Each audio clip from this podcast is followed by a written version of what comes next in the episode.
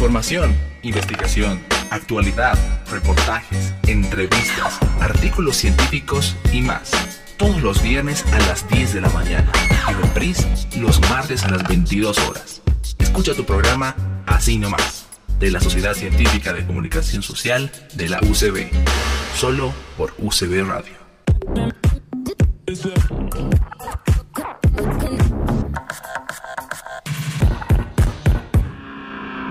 Partir este momento y por UCB Radio, empieza tu programa Así nomás. Así nomás. Información, investigación, actualidad, reportajes, entrevistas, artículos científicos y más.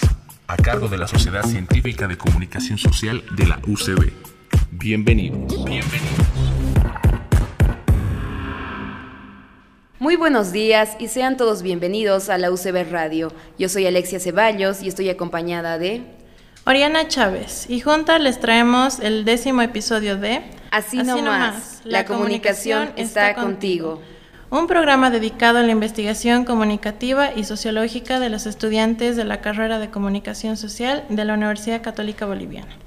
Bueno, para todos nuestros radioyentes, hoy es un episodio especial, pues tenemos una invitada especial también.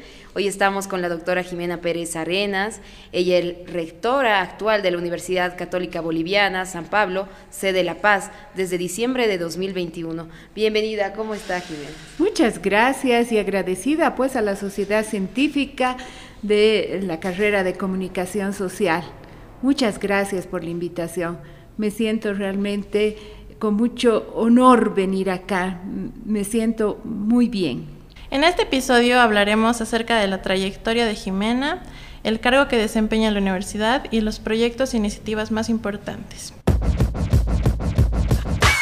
Estás escuchando Así nomás, Así nomás, a cargo de la Sociedad Científica de Comunicación Social de la UCB, por UCB Radio. Por UCB Radio. Buenos días para todos y todas nuestros radioyentes. Estamos con la doctora Jimena Pérez Arenas y bueno, en este primer bloque de preguntas de esta entrevista queremos hablar, Jimena, acerca un poco de tu trayectoria profesional, un poco de datos de tu vida personal para que todos te conozcamos, ¿no? Y bueno, como primera pregunta quisiéramos saber...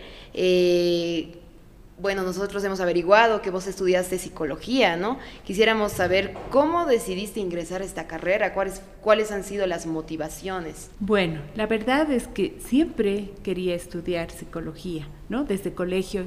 Yo me acuerdo que eso siempre le decía a mi mamá y con el sentido de eh, querer apoyar, ¿no? Esa era mi iniciativa, mi idea, el de apoyar y sobre todo el que me gustaba mucho los niños. ¿No? Entonces los niños, el trabajar con niños, con adolescentes, era lo que más quería yo. Entonces creo que esto de mi vocación ha sido ya desde colegio y con seguridad la he plasmado, ¿no es cierto?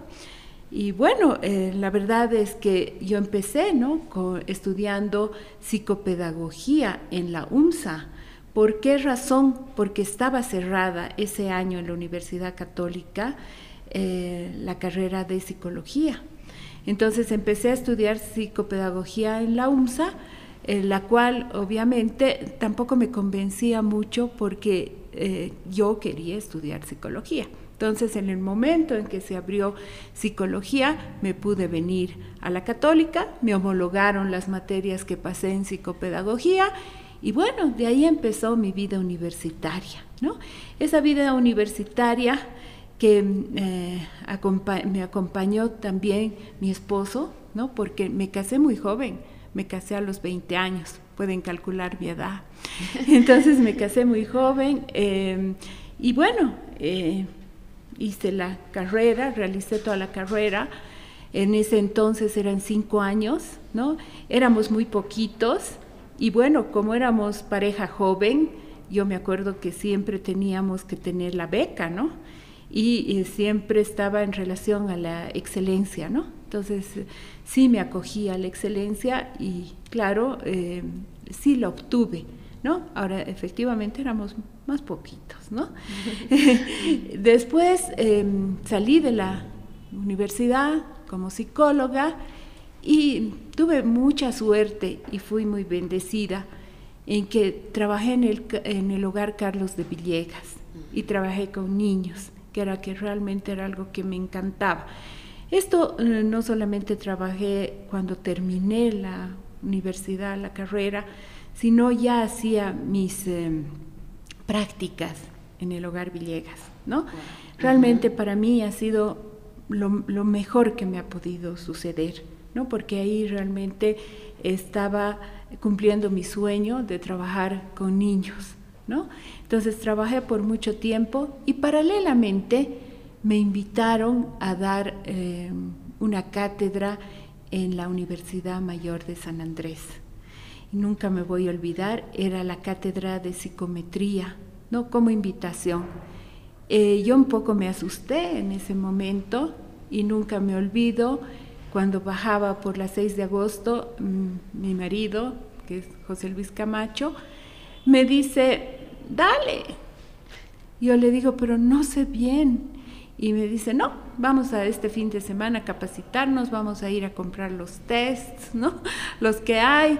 Y bueno, siempre he tenido un compañero que me ha apoyado bastante. Y acepté, acepté y efectivamente eh, yo estudiaba mucho, me capacitaba mucho, eh, trataba de hacer lo mejor con eso y empezaron a abrirse titularidades. Por eso les digo, he sido muy bendecida y agradezco mucho a Dios. Y nunca me voy a olvidar, era para introducción a la psicología. Y con mi colega, me acuerdo, María Eugenia Pareja, bastantes colegas también que ella daba paralelo, yo me atreví a presentarme a la titularidad, que es un examen, ¿no? Y pueden creer que aprobé. Entonces era, era jovencita, ¿no? Entonces, bueno, ahí tenía la titularidad. Y después se dio una titularidad en psicología clínica, que también me la presenté, también la gané. Entonces, realmente por eso te digo, no sintiéndome la mejor, sino tal vez muy protegida por Dios, ¿no? Sí, mi esfuerzo, eso sí, siempre lo había, siempre había. Entonces me quedé y me pusieron como docente tiempo completo. Esto yo les estoy hablando del 97. Em, después se dio la oportunidad de el doctor René Soria, que efectivamente me puso, me, dijo, bueno, tienes que hacer la dirección interina de psicología. Por tres meses, me dijo. Bueno, pero seguro por tres meses, sí, por tres meses, porque además tienes que seguir con tus materias, no te podemos quitar claro, esa era mi idea, yo ya tengo mi titularidad y no quiero que me quiten, ¿no? Entonces entré como directora interina, pero como es la UMSA, ¿no? No fue tres meses, ¿no? Se alargaron. Y en ese, en ese momento em, yo me embaracé ya de mi tercer hijo, ¿no? Y mm, realmente fue una época em, interesante en la UMSA, pero muy álgida porque era una época en que los maestros querían entrar a la dirección de carrera de psicología desde un tercer semestre, ¿no? Pero eh, efectivamente había un no, entonces eh, hubo grandes problemas con la carrera de psicología. Yo estaba embarazada, eh, ya había bastantes problemas, entonces decidimos con mi pareja, no, dejemos esto ¿no? Dejemos esto. Y, ya no volví más a la UMSA, ¿no? Fue, renuncié. Me dio pena por mis titularidades, ¿no? Porque todos me decían, ¿cómo vas a dejar eso, ¿no? Y bueno, me invitaron al Balaguer, ah, ¿no? Instituto Balaguer. Al Instituto Balaguer.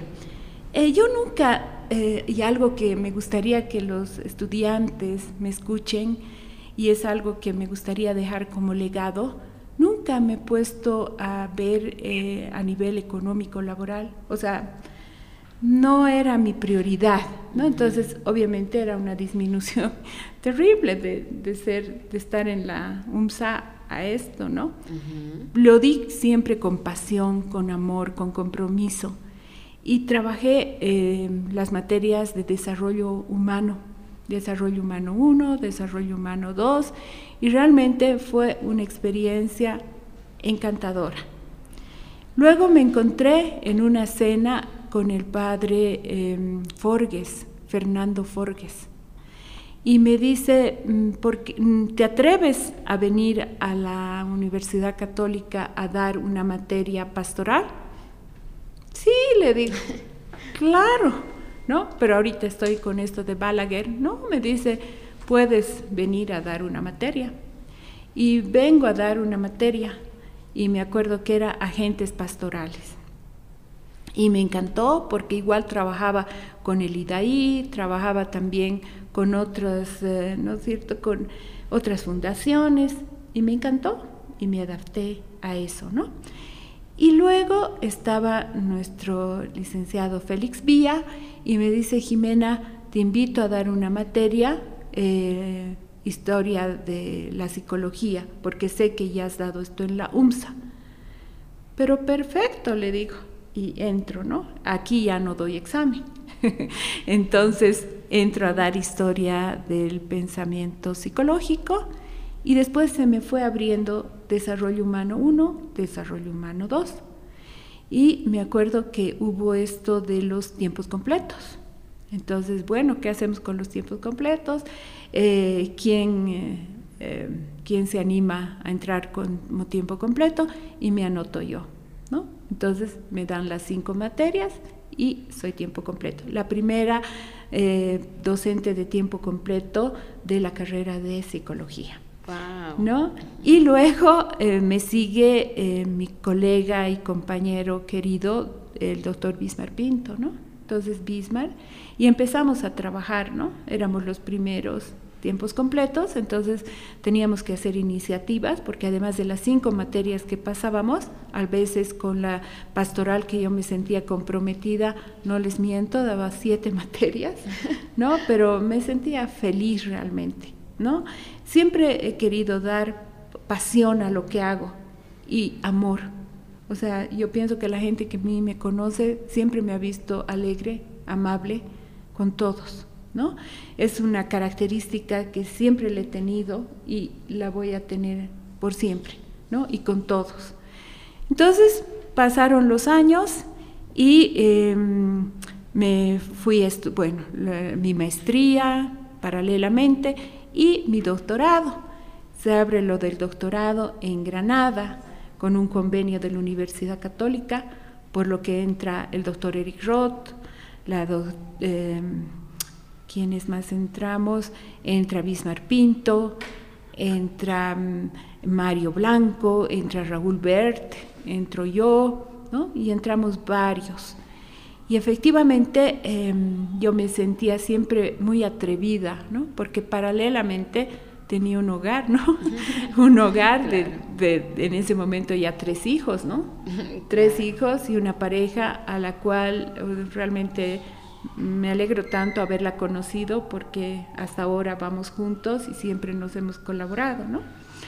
Entonces hago esto que obviamente duró más de los cuatro años, no les voy a decir que a los cuatro años hemos salido, no, nos ha costado bastante, inclusive hemos pasado yo creo los seis años hasta la defensa de la tesis doctoral que ha sido en Granada, España, y ya con eso, nunca me voy a olvidar, eh, me dice mi marido de mochilero, nos vamos a ir por toda la parte de España, por abajo, Sevilla, todo, lo cual hemos hecho, ¿no?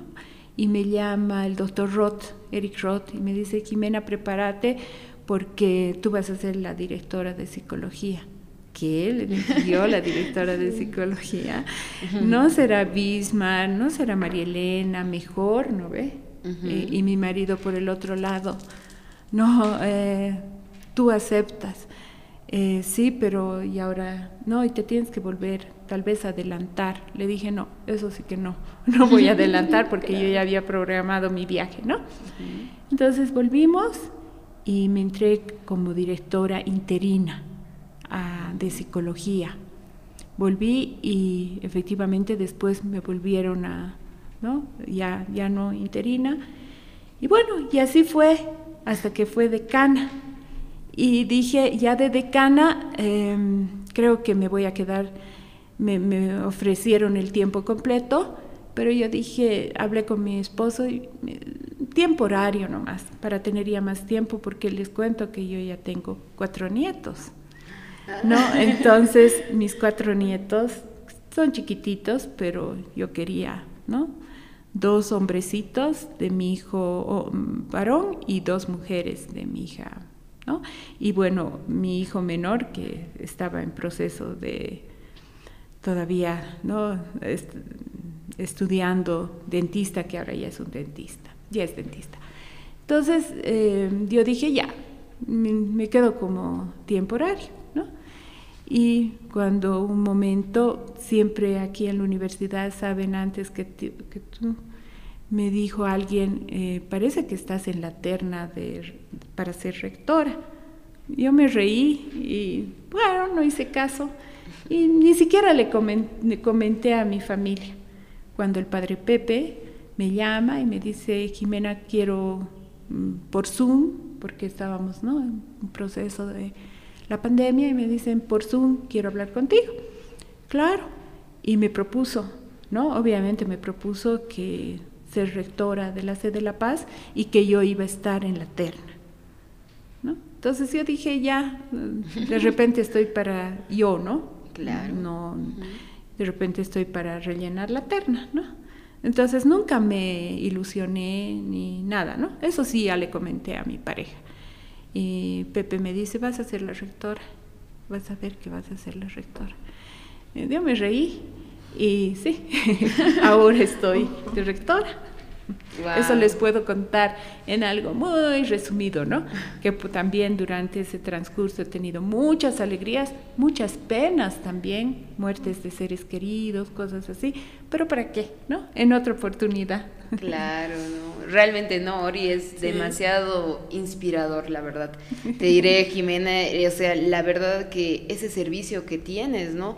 y no solo eso, sino, o sea, la voluntad de realmente ayudar, ¿no? Y lo, un, tal vez algo que me ha gustado, no sé, Ori, es lo que decías cuando ingresaste al Instituto Balaguer, ¿no? Que vos nunca te fijaste en él, tal vez en el nivel socioeconómico de las familias, ¿no? Lo que es algo inspirador, ¿no? Porque al fin y al cabo lo que la católica eh, quiere que sean los profesionales son profesionales éticos, ¿no? Que estén al servicio de una sociedad, ¿no? De, nuestra sociedad, ¿no? Continuando, Jimena, con las preguntas. Bueno, antes de todo, tal vez eh, decirte que a mí igual me encanta psicología. Qué lindo. y quisiera estudiar después también psicología. Entonces, como una inspiración para mí, digamos. Sí. Y bueno, para, para preguntarte, ¿cómo fue tu vida universitaria? ¿Qué anécdotas os podrías contar?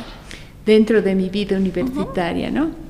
Ha sido interesante, ¿no? O sea, siempre yo luchaba por la excelencia porque, no tanto por, por o sea, por la parte económica, ¿no? Porque siempre, o sea, yo tenía ya mi familia, ¿no? Entonces sí necesitaba y obviamente mi prioridad era estudiar, ¿no? Siempre ha sido mi ritmo el correr, ¿no?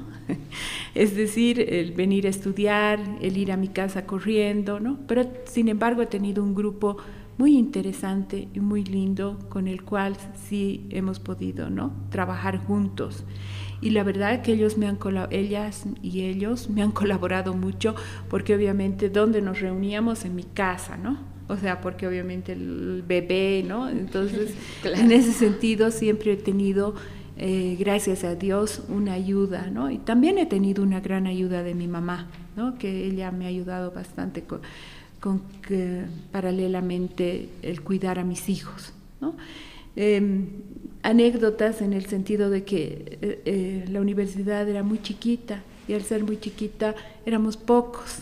Todos se conocían. Todos nos conocíamos, entonces eh, era más simpático en ese sentido, ¿no?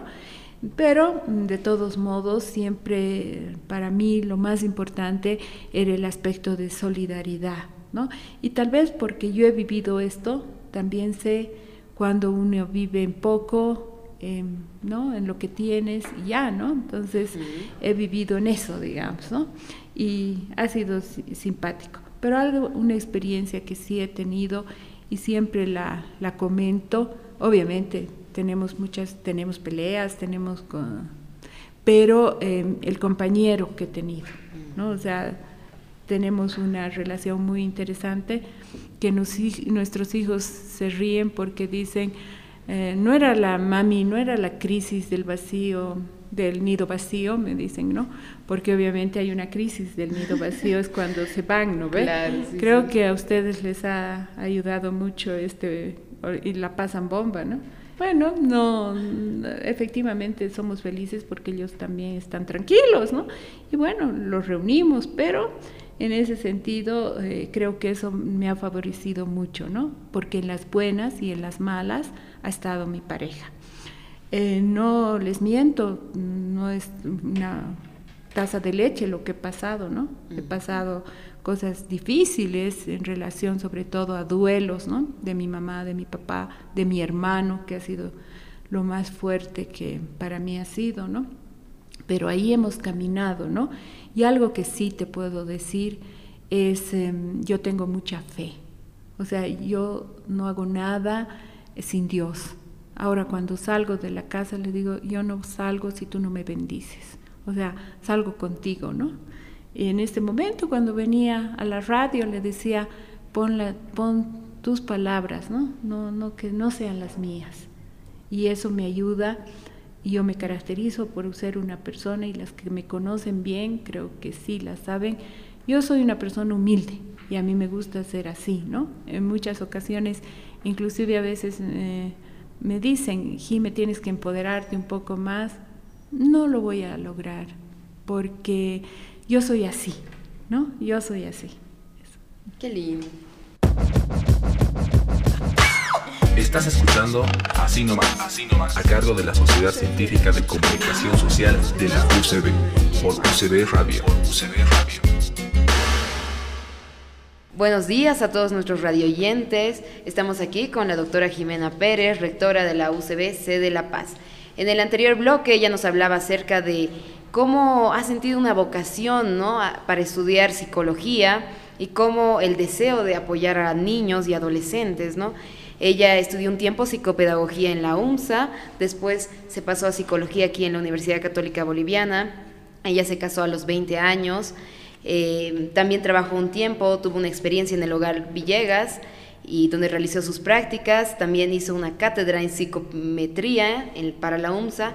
Después de eso, ella también eh, en 1997 eh, ya, ya fue docente a tiempo completo aquí en la Universidad Católica Boliviana.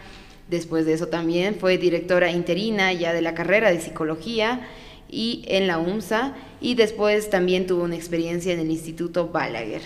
Amorcito querido, tal vez te corrijo, en 1997 he sido en la UMSA. Allá, creo que, no me acuerdo, a partir de, no me acuerdo si el 2003, 2004 era profesora a tiempo completo aquí en la Católica, ¿no? Porque he llegado a ser tiempo completo en la UMSA y he sido directora interina hasta el 97 y de ahí ya no he vuelto más a la UMSA ni, ni para pregrado ni para posgrado, ¿no? Pero tiempo completo, no me acuerdo exactamente el año, pero es a partir del 2000, 2000, no me acuerdo, 2004, 2005 o, o, después. No te daría la fecha exacta, no me acuerdo. muchas gracias por la aclaración. Bueno, en este segundo bloque nosotros queremos hablar acerca del cargo que desempeña en la Universidad eh, Católica Boliviana. Entonces, quisiéramos saber cuáles son las funciones que cumple como rectora regional. A mí me ha sorprendido, ¿no? Cuando iba a ser rectora, pero efectivamente el dirigir, el acompañar una sede de La Paz tan grande, porque es grande, ¿no es cierto? Eh, no lo hago sola, ¿no? Tengo un equipo formidable, un equipo inmediato, ¿no? Con mi directora académica y mi director financiero, ¿no es cierto? Y obviamente también tenemos, ¿no? Eh, dentro de lo que está en relación, obviamente, a recursos humanos y tenemos también la parte legal y bueno, se va ampliando, ¿no es cierto? Eh, tengo realmente un equipo maravilloso y lo mismo hablo en relación a las decanaturas, a los docentes, ¿no? y efectivamente a los institutos. Eh, me siento en familia y al sentirme en familia para mí es muy fácil, ¿no es cierto?, eh, conocer, ¿no? conozco los departamentos, conozco a las personas, sé cómo llegar también a estas personas, sé cómo hablar, ¿no? Entonces, efectivamente, eh, me es muy familiar todo, ¿no? Y efectivamente no lo sabes todo, así como has pasado un, ¿no? Todo aquello como, como yo digo, una carrera, si quieren, ¿no? Académica, eh, no lo sabes todo. Entonces, todos los días aprendo algo, ¿no? De, de todos, ¿no? Entonces, pero sí lo que a mí me favorece es el trabajar en equipo. No es fácil en esta coyuntura, porque efectivamente eh, a las familias bolivianas está azotando, bueno, no bolivianas, mundialmente, la parte económica. Entonces no es fácil, ¿no? Y a veces obviamente las demandas de, de, que exista más platita, digamos, que es normal en la universidad, ¿no? Hay un una, una, crisis, pero no es una crisis de la universidad, eso quiero que entiendan, es una crisis mundial por lo que, todo lo que hemos pasado. ¿no? Entonces, en esta transición es pues un poco difícil, ¿no? ustedes antes que empecemos a hablar me contaban que eran ustedes de la virtualidad, otros que han tenido mixto, ¿no es cierto? Entonces no es fácil, ¿no? Y el adecuar a todo esto y por ejemplo ya les eh, comunico que van a llegar todo lo que es híbrido para el próximo semestre, entonces ya eso nos va a favorecer, ¿no? Pero ahora jugar con la virtualidad que creo que ha sido eh, una respuesta inmediata de la universidad y creo que sí ha habido tanta capacitación a los docentes y eso ha sido en relación a la parte ya desde anteriores gestiones eso nos ha podido permitir, ¿no es cierto?, seguir realmente con la educación, ¿no? Esto no te estoy hablando de mi gestión, a mí no me gusta hablar algo que no es mío, viene, empieza ya desde la gestión anterior y bueno, la vamos continuando, ¿no? Y vamos continuando, pero siempre para mejorar, ¿no? Y bueno, um, algo que me ayuda a mí, me ayuda muchísimo, es mi, mi lo que soy psicóloga. Me ayuda bastante lo que soy psicóloga, porque obviamente puedo entender al otro, em, puedo empatizar y de alguna manera también algo que a mí me gusta, escuchar más que hablar. ¿no? Entonces, escucho y recién, ¿no? O sea, le doy eh, eh, muchas ocasiones, escucho mucho, ¿no? Y se va la hora, pero no importa, eso es lo importante para eso, digamos, estamos. ¿no? Lo más importante para mí es el, la solidaridad, el trabajo en comunidad, ¿no? el avance, el, el estar siempre eh, actualizándonos, el internacionalizarnos, ¿no? el ver proyectos más allá de la matrícula, el posgrado y bueno, ir, ir moviéndonos, ¿no? Y algo que sí quiero... Mm, decirles y enfatizar que mi sentido, y creo que es el sentido de toda la universidad y también de nuestro rector nacional, son ustedes jóvenes. O sea, el sentido de mi trabajo son ustedes. ¿No? O sea, obviamente, paralelamente, por eso, digamos, la importancia de los buenos docentes que tenemos, ¿no? Pero el sentido, mi razón de ser de esta universidad son ustedes, ustedes estudiantes de verdad yo les agradezco mucho y me alegro de esta oportunidad porque a mí me actualizan, me dan vida, me dan alegría y no me permiten envejecer. Eh, viendo que nos afectó a todos la pandemia, yo creo, a nivel económico y hasta de salud, ¿no? Varios familiares igual se murieron de parte de todas las personas. Y bueno, continuando con las preguntas, tal vez, ¿cuáles son los desafíos que enfrentó en esta gestión? En, la, en el COVID, en la eh, yo te puedo contar desde antes el aspecto de la familia segura, por ejemplo, ¿no? Eh, no sé si han escuchado, desde psicología nosotros hemos trabajado mucho lo del call center con familia segura, con, con UNICEF, ¿no? Entonces habíamos trabajado mucho esto y, desde los estudiantes posgraduantes con nuestros profesores que ha sido realmente un trabajo muy interesante porque obviamente hemos hecho una universidad de salida, Y ese es un enfoque que nosotros tenemos que tener, la universidad de salida, ¿no? El, estar, o sea, afuera, ¿qué, podemos realmente em, cubrir expectativas de nuestra población? No las cuatro paredes, ¿no? Entonces es algo que a nosotros nos lleva a, pensar, nos lleva a madurar y nos lleva a hacer de que seamos para afuera, ¿no es cierto? Efectivamente, estoy muy de acuerdo con que la Universidad Católica, algo que nos, eh, nos diferencia de las otras universidades, es que nosotros queremos la formación integral, ¿no? O sea, no solamente lo académico, lo académico, lo personal, lo espiritual, lo social, eso es lo que nos interesa. Y obviamente estar al servicio, estar al servicio del otro, pero sin dejar ¿no? del emprendimiento, que este emprendimiento nos va a permitir también la sostenibilidad de la economía del país. Estás escuchando Así nomás, Así a cargo de la Sociedad Científica de Comunicación Social de la UCB, por UCB Radio. UCB Radio. Buenos días a todos nuestros radioyentes.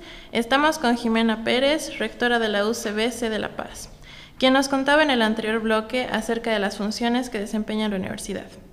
Nos mencionaba que trabajó eh, en conjunto con el call center UNICEF Familia Segura para que los estudiantes puedan tener mejores inclinaciones a recursos económicos, tal vez, con el apoyo de la universidad.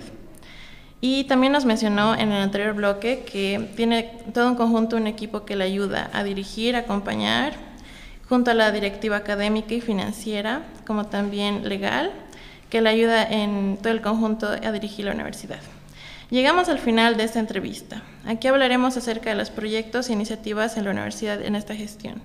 ¿Cuáles son las iniciativas más recientes que están planificando o llevando a cabo? Antes de empezar, te voy a aclarar un poco que la parte de call center no era una situación para responder económicamente, sino más bien para escucharlos y ayudarlos emocionalmente, porque efectivamente ha habido desesperación, ha habido ansiedad, ha habido estrés y ha habido depresión en las familias. Entonces ha sido ese el objetivo, ¿no? Y mm, esto eh, también quiero recalcar que ha sido docentes, ¿no? Dirigidos también por la eh, carrera de psicología juntos junto con UNICEF, ¿no? Lo que quiero recalcar es lo, lo de salida, que es importante.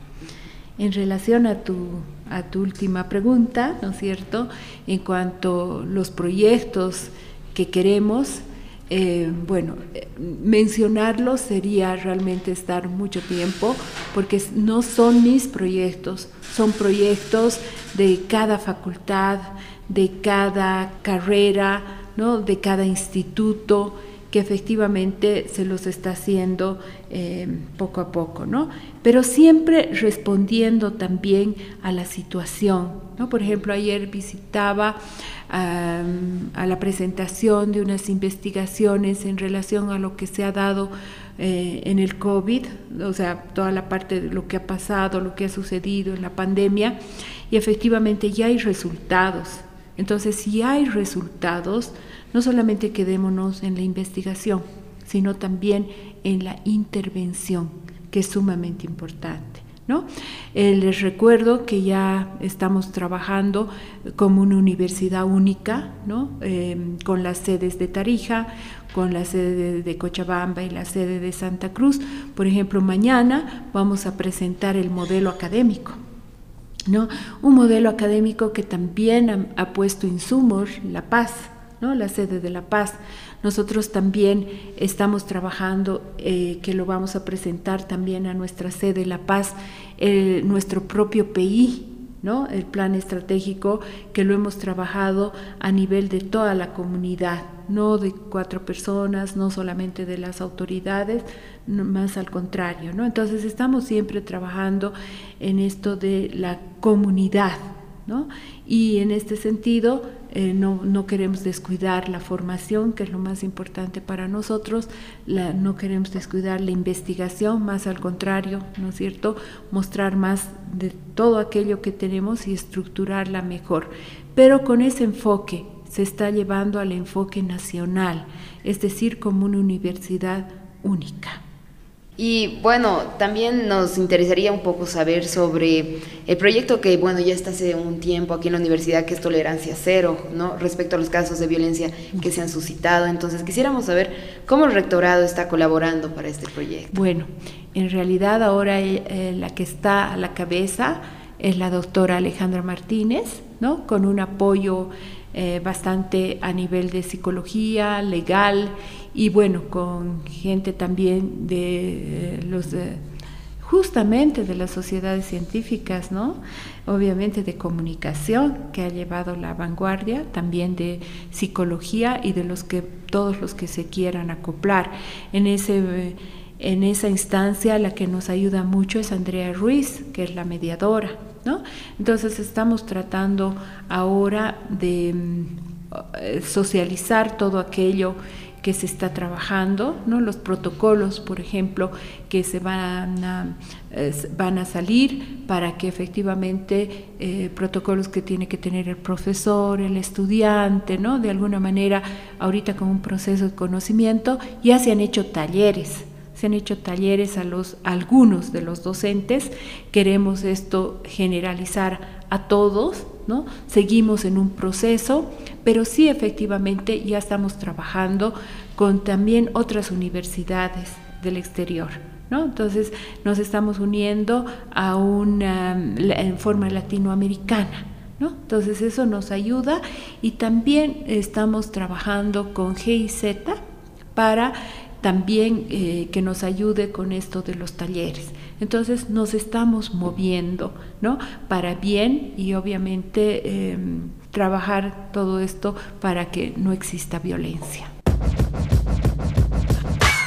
Estás escuchando Así nomás, Así nomás, a cargo de la Sociedad Científica de Comunicación Social de la UCB, por UCB Radio. Por UCB Radio.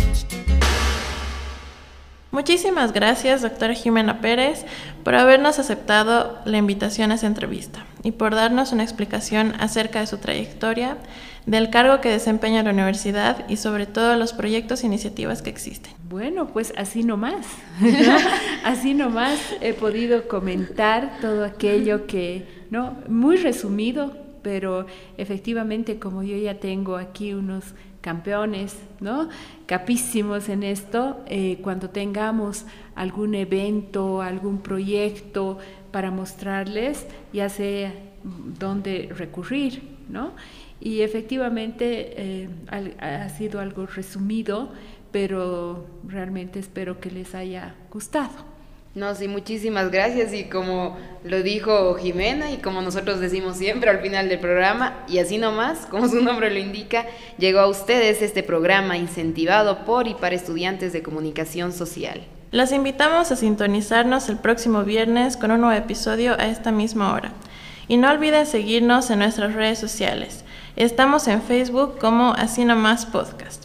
También mencionarles que ya nos encontramos en la UCB Play Store. Esto fue Así nomás. Muy gracias. Muchas gracias.